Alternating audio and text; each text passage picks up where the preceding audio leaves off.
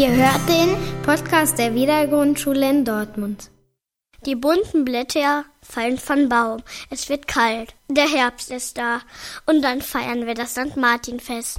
Die Kinder gehen abends durch die Straßen und singen verschiedene Martinslieder. Wie Bammel, Herr Bum.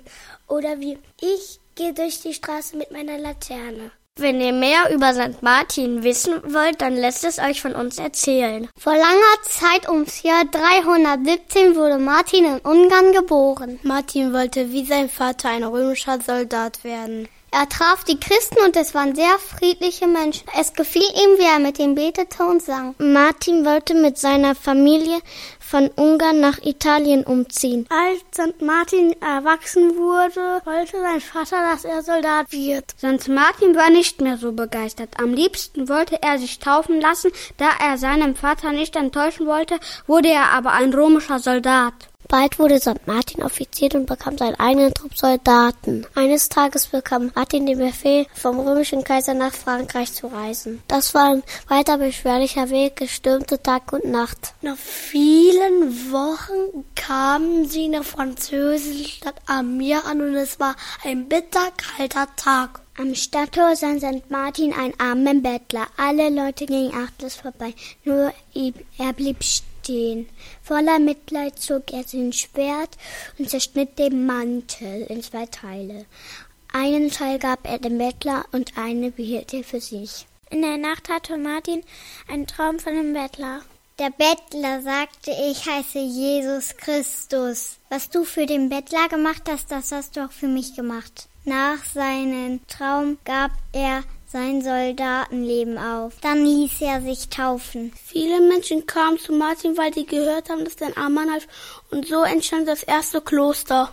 Martin wanderte durch verschiedene Orte und überall, wo er war, entstanden neue Kloster. St. Martin wurde Bischof, immer mehr Menschen holten von ihm Hilfe. Viele ließen sich auch taufen. Seit St. Martin tot ist, feiern wir das Martinsfest mit Laternen und Liedern. Ein Martinslied möchten wir euch jetzt vorsingen.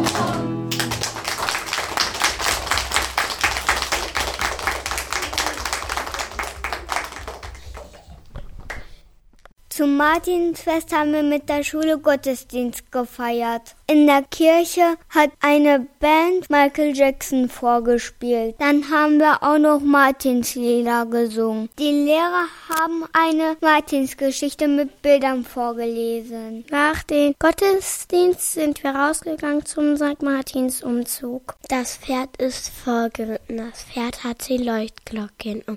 Auf dem Pferd saß ein Kind mit einem roten Umhang. Die Lehrer hatten Warnwesten an. Für die Sicherheit war der Polizist der Fischer da. Es hat geregnet. Die Kinder hatten bunte Laternen. Durch den Regen sind viele Laternen kaputt gegangen. Nach dem Umzug sind wir alle zum Schulhof gegangen und da war ein Martinsmarkt aufgebaut.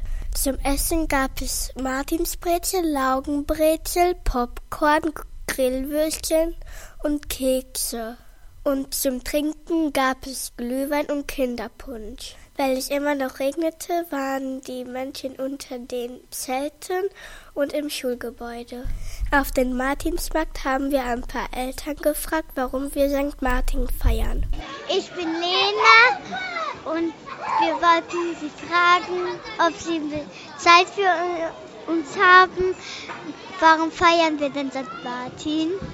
Weil der St. Martin vor ganz langer Zeit vielen Menschen geholfen hat und uns das Teilen gelehrt hat. Und darum feiern wir das heute. Ne? Und dann denken wir daran, auch wenn es nicht immer einfach ist, auch mal was abzugeben. Ne? Für die, die weniger haben als wir. Danke, dass Sie für uns Zeit hatten. Warum? Ich bin Lena und das ist Donovan. Warum feiern wir St. Martin? Äh, weil das ein gerechter Mann war, der auf dem, der halt armen Leuten was gegeben hat und das war toll und deswegen feiert man das. Danke, dass ihr für uns Zeit hatten. Ich, hallo, ich bin Lena. Wir wollten fragen, warum wir St. Martin feiern. Äh, voll, voll fies überrascht, ähm, weil der St. Martin äh, vor zig Jahren irgendwann mal eine gute Tat gemacht hat, mit einem armen Mann seinen Mantel geteilt hat. Und dieses Fest soll daran erinnern. Danke, dass Sie für uns Zeit hatten.